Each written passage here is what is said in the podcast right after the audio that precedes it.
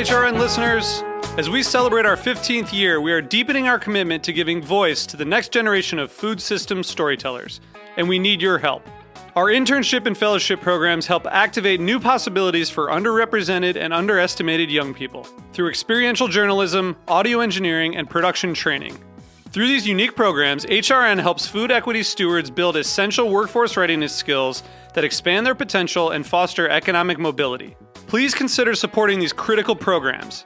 And with a minimum donation, you can be entered to win a dinner for two at an amazing restaurant in one of eight cities and tickets to a concert at a great venue in one of those cities. We have incredible partners across the country who have donated, as they also share our passion for helping to educate the next generation of food systems storytellers. Check out heritageradionetwork.org slash 15 to donate and enter to win today. That's heritageradionetwork.org slash 15 to donate and enter to win today. And make sure you donate before March 31st. Thank you. Today's program is proudly brought to you by Whole Foods Market. Visit WholeFoodsMarket.com or download the Whole Foods Market app to learn more and find the store nearest to you. You're listening to Heritage Radio Network. We're a member supported food radio network broadcasting over 35 weekly shows live from Bushwick, Brooklyn. Join our hosts as they lead you through the world of craft brewing, behind the scenes of the restaurant industry, inside the battle over school food, and beyond. Find us at heritageradionetwork.org. Hong Kong. Doors were open on the right. Please take all your baggage with you. Thank you for choosing the Airport Express. Así suena y así sonó la despedida que el tren hacia el aeropuerto de Hong Kong, supongo que es en la isla de Lantau, le dio a Mariana Velázquez en su viaje por el sureste asiático.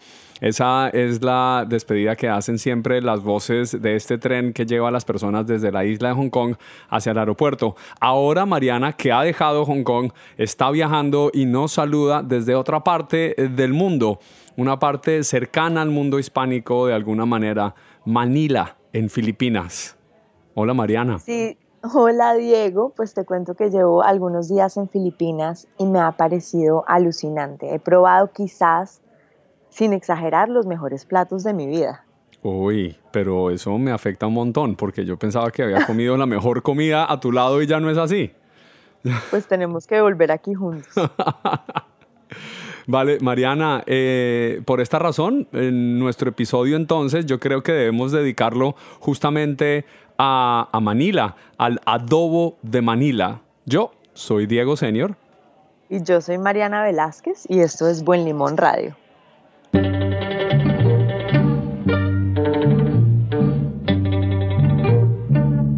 Dulces las horas en la propia patria, donde es amigo cuanto alumbra el sol. Dulces las horas en la propia patria, donde es amigo cuando alumbra el sol. Vida es la brisa que sus campos vuelan, grata la muerte y más tierno el amor. Diego, esta es la letra de un poema que se llama Canto de María Clara, por José Rizal de 1887, que es parte de una novela que él escribió que se llama Noli Metangere, donde María Clara, que es el amor del protagonista, oye de su muerte y canta esta canción a la patria mientras está sentada nada menos que en un picnic. Y además te digo algo, Diego, ¿no te suena como Agustín Lara? Ah, espectacular, Agustín Lara me acuerda a nuestro matrimonio.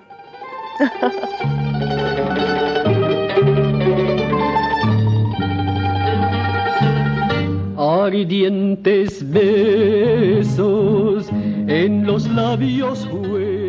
Es espectacular, es muy triste la canción, ¿ah? es muy sentida, muy de, alguien que se acaba de enterar que se le muere su ser más querido. No quiero ni pensar eso. Oigo, oigo palabras eh, en esta canción y palabras eh, de Mariana desde, desde Filipinas, adobo, guisado, ajillo, cabra, bistec, un bistec, uno dice bistec todos los días en Colombia. Me siento en cualquier lugar de América Latina. Pues sí, Diego, aquí en Makati, que es una de las ciudades que componen Metro Manila, Eh, es una ciudad porteña, aplastante, con todos los contrastes de modernidad y tradición que te puedas imaginar. Las palabras en español aparecen constantemente y hay una similitud en el lenguaje tagalog y el español en algunos momentos que es confusa, ¿sabes? Qué extraño. ¿Y un aire a México? Eh, ¿Cómo? ¿Un aire a México? Un aire a México, pues es que mira, esta historia filipina es absolutamente fascinante. Resulta que Filipinas fue un virreinato de México bajo la colonización española. Ok, yo pensaba que era, yo pensaba que era solamente de España.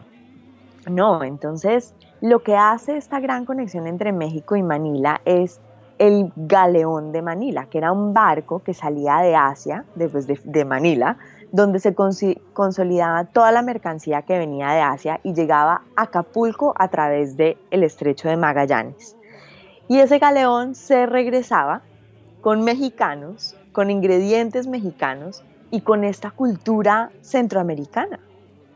Entonces en, en Filipinas hay varios millones de mexicanos y, y la cocina se ha un poco mezclado y había una influencia cultural enorme eh, en este país. Increíble, increíble. Y entonces el español, más que de España, sino que de México, está todavía presente en, en Manila y alrededor de, de, Filipinas, ¿verdad?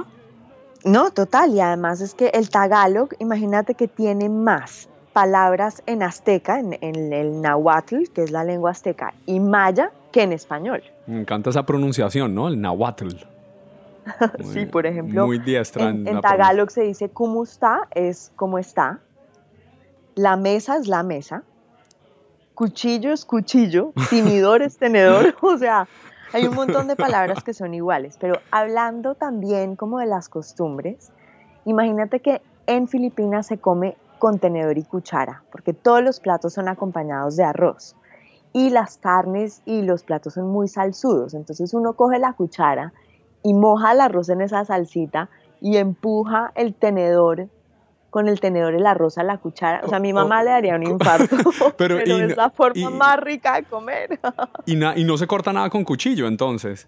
Nada, todo es, nada necesita cuchillo porque todo es braseado y estofado que se pueda cortar con cuchara. Bueno, pero el idioma es español... Muy casera. Ok, ok. Pero el idioma español desapareció entonces de los, de documentos oficiales con, con, con, la promulgación de una constitución. En el 87 pude leer, ¿verdad, Mariana?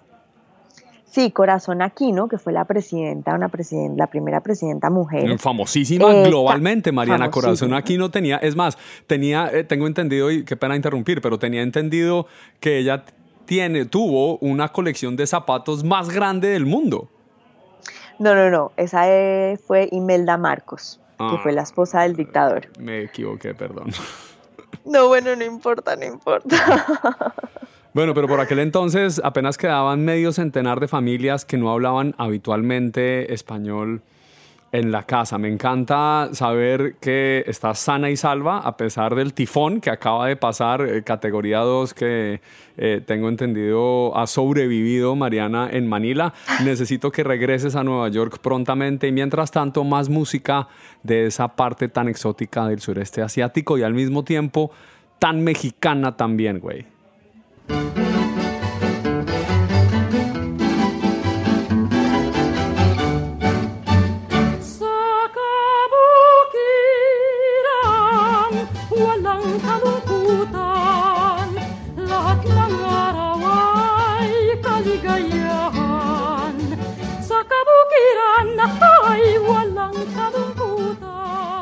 ¿Qué es esa belleza, Mariana, de canción? ¡Qué joya! ¿Qué tal esa belleza? Imagínate que eh, esta es la voz de Silvia Latorre, conocida como la reina de Cundimán. Esta era una canta cantante, actriz y estrella de radio en los 50 y evoca esa combinación del tagalo y la cultura europea. Esto es como una zarzuela eh, clásica, es una belleza, ¿no? Qué voz. Sí, y me, me, impresiona porque también me lleva a México, no sé por qué, ahora todo lo filipino me va a llevar a México directamente. Un saludo a nuestra gente mexicana en Brooklyn que tanto queremos. Óyeme, tú puedes creer que hubo una frase que me dijeron acá y es que al final todo vuelve a Filipinas. ¿Tú puedes creer que eh, Apocalypse Now fue filmado aquí en Filipinas? Uy, no, se me paran los pelos. ¿Cómo así? De la guerra de Vietnam, obviamente.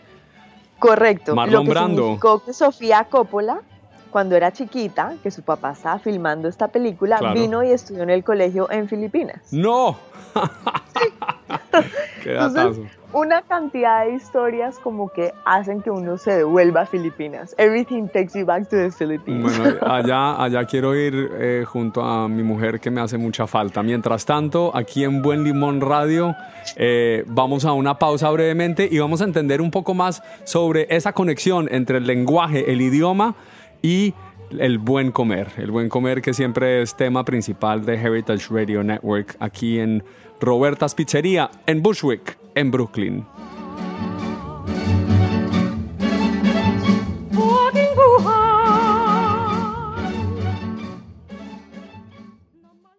Today's program is proudly brought to you by Whole Foods Market. Whole Foods Market believes in seeking out local, fresh, and seasonal food and in supporting local farmers, makers, and the community as a whole, economically and agriculturally. Whole Foods Market believes in food that is vivid and colorful, fresh and full of nutrients, food that connects you to your body, the seasons, and to nature, food that helps you do more, sleep better, and wake up happier.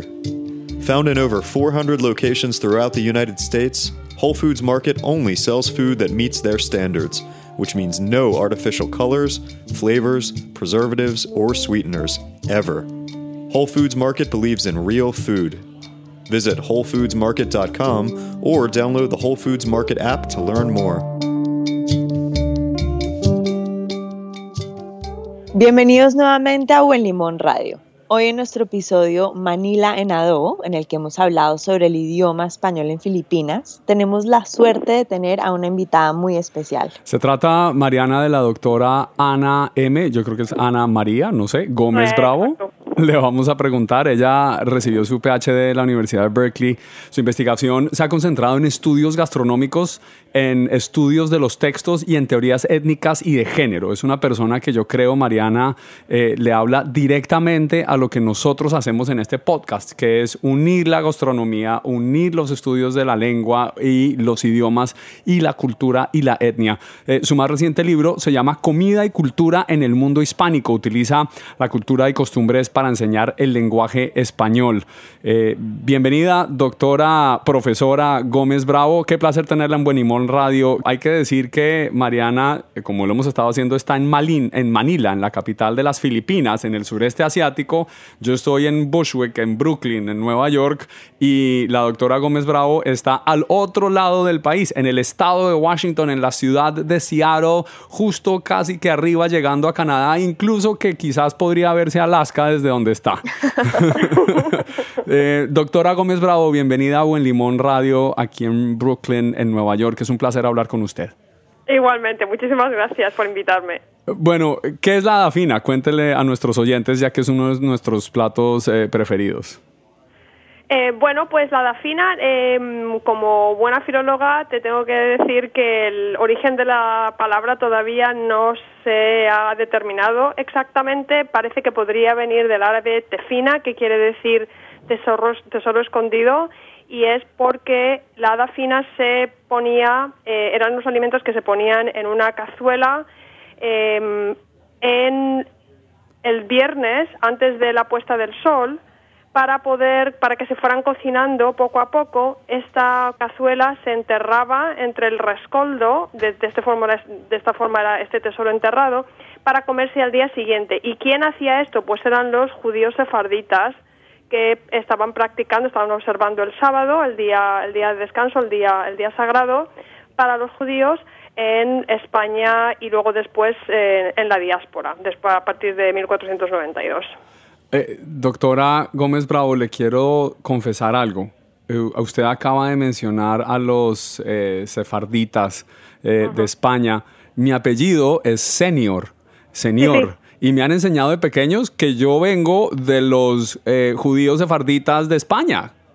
Sí, bueno, es que hay una familia, hay una familia muy importante que son los el Senior, Abraham Senior. Bueno, hay, hay estudios escritos sobre él. No sé si los conoces, pero No, pero de, de seguro era, era mi tatarabuelo o algo así. Bueno, qué Diego, bien, porque sí, los míos, sí los los Gómez, eran muchísimo menos ilustres, ¿eh? Cuéntanos, Mariana, ¿cómo?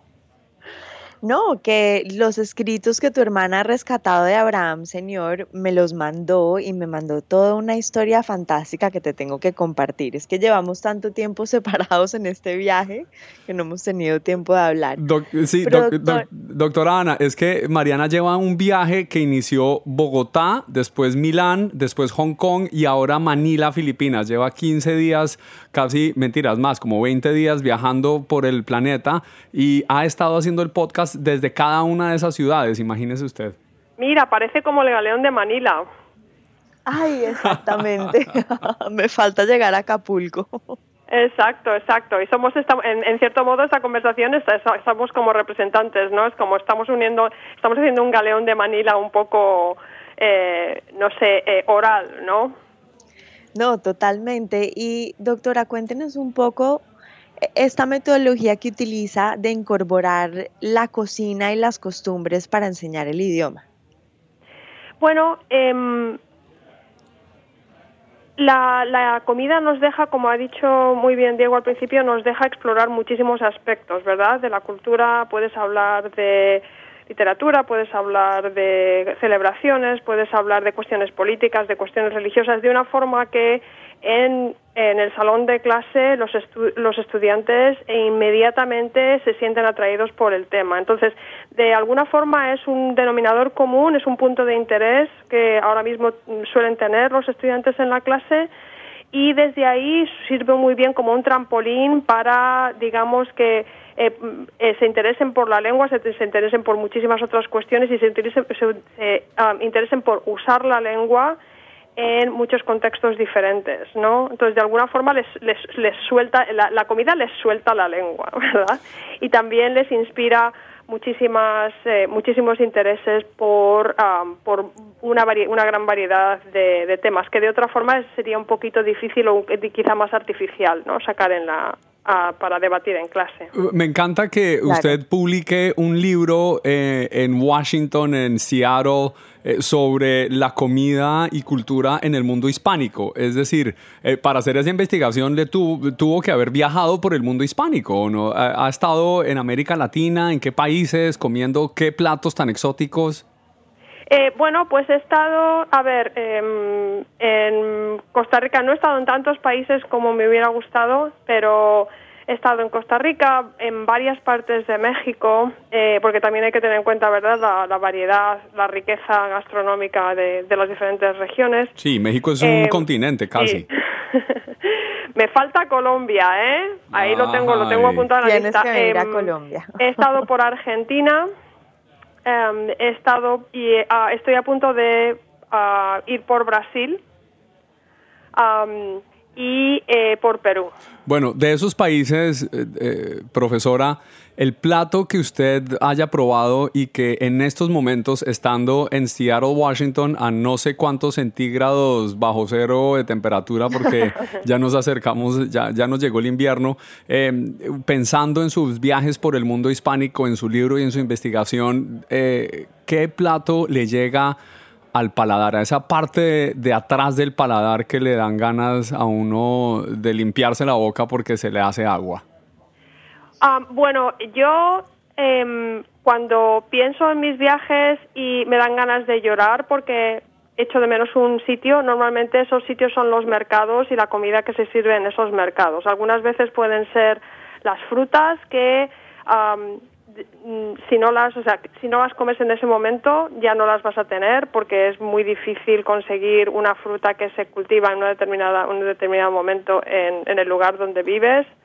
Am, y luego también, eh, como digo, es la- un poco la comida del, del mercado. Yo creo que seguramente eh, una de las, de las experiencias que yo más echo de menos son es la comida del mercado de, en Oaxaca, en, en México.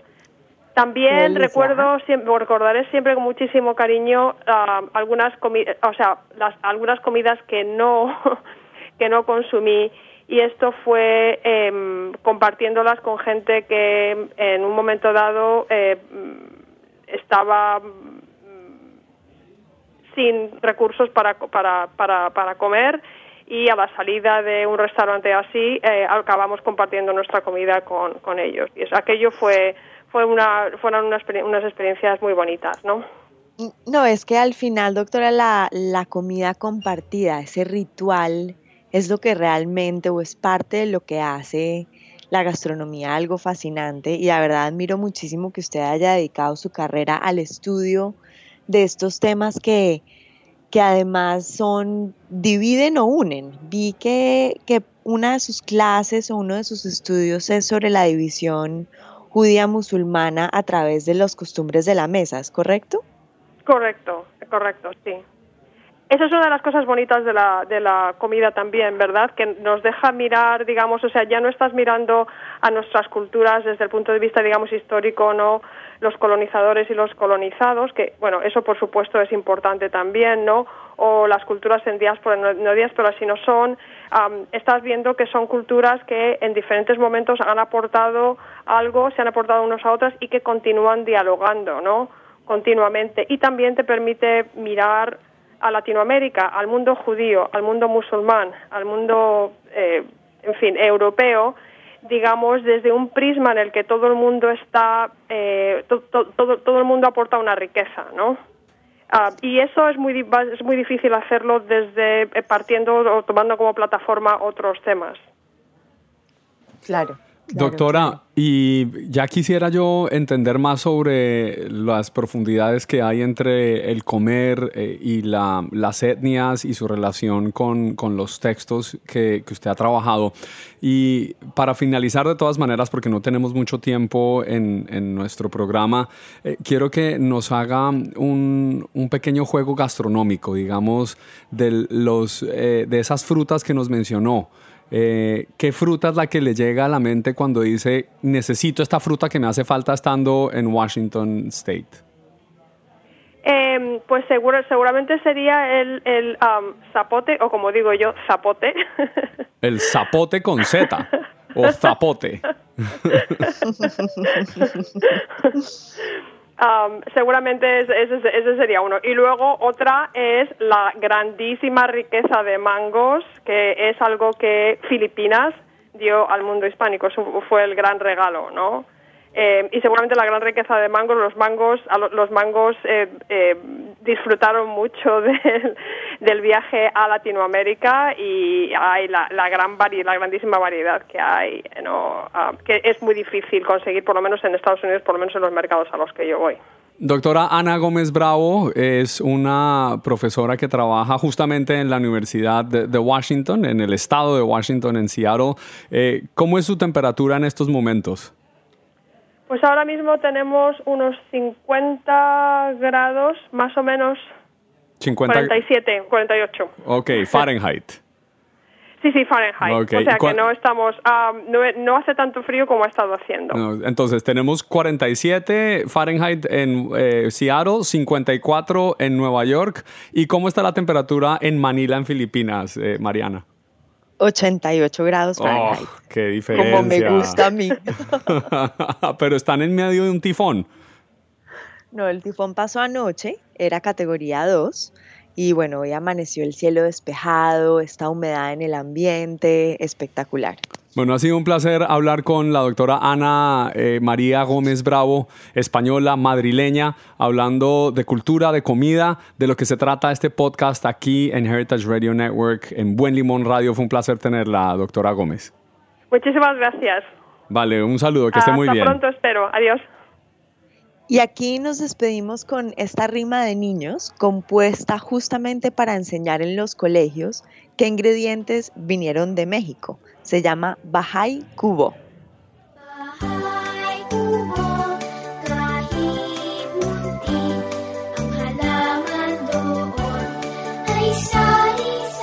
Mariana, ¿qué es esto?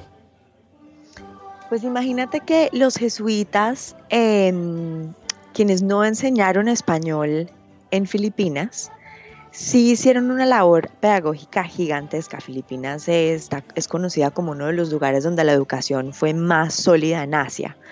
Y es una rima en los colegios para enseñar que los chiles, que el cenote, que diferentes ingredientes venían de México y no eran nativos. Wow. Como una diferenciación. Y lo Sí, cantan los niños.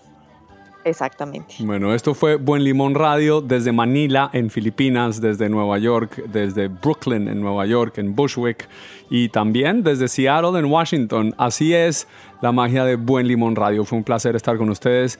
No se pierdan nuestro próximo episodio que tendremos unos invitados musicales únicos. Mientras tanto, los ingredientes mexicanos de la comida filipina en voz de niños filipinos.